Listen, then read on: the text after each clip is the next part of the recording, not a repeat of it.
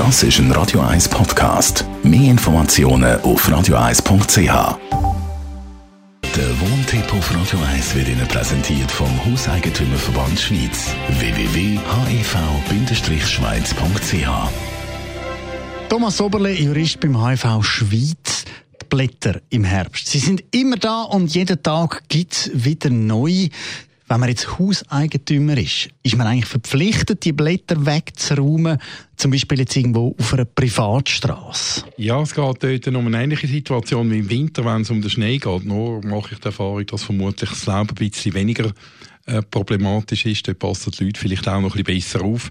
Das Laub ist ja meistens dann ein Problem, wenn es äh, im Zusammenhang mit Wasser auftaucht, also Regen oder Eisbildung in der Nacht. Und dort ist er tatsächlich verpflichtet, der Privateigentümer, wenn er merkt, dass er ein Problem hat mit dem Laub, dass er das von Zeit und Zeit äh, entfernt, um eben Unfall zu verhindern. Sei das ein Unfall mit einem Fußgänger, mit einem Velofahrer oder sogar mit einem Autofahrer, wenn es eine befahrbare Straße ist.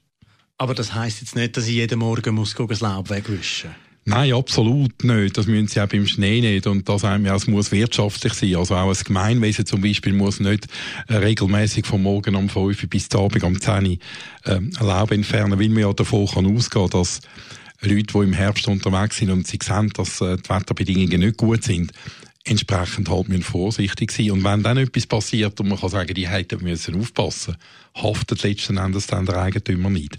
Aber eben, es kann sein, dass ich haftbar gemacht wird, wenn jetzt jemand vor meinem Haus auf dem Laub ausrutscht. Genau, in einem ganz blöden Fall, wo man nie etwas macht, oder? Wo man nicht regelmäßig ein bisschen besorgt ist, dass man den Unterhalt macht, kann es einmal passieren, dass es einen Haftungsfall könnte geben. Eine andere Situation mit dem Laub ist die, dass es eben beim Nachbar im Garten hineingeht und er findet, hey, äh, den Aufwand will ich eigentlich nicht machen, darum habe ich keine Bäume.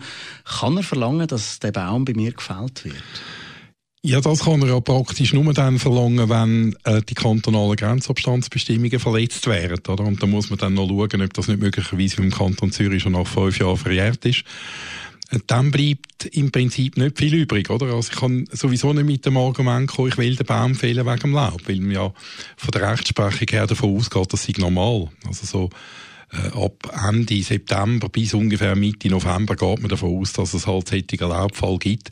Und dann kann man auch nicht, wenn man in ein Quartier gebaut hat, was solche Bäume hat, argumentieren, selber hat man keine. Also da muss man, äh, muss man halt mit dem Laub äh, gut können umgehen, muss es auch selber zusammenrechnen, kann die Rechnung nicht im Nachbar schicken.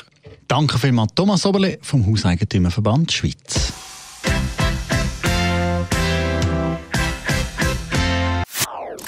Das ist ein Radio 1 Podcast. Mehr Informationen auf radio1.ch.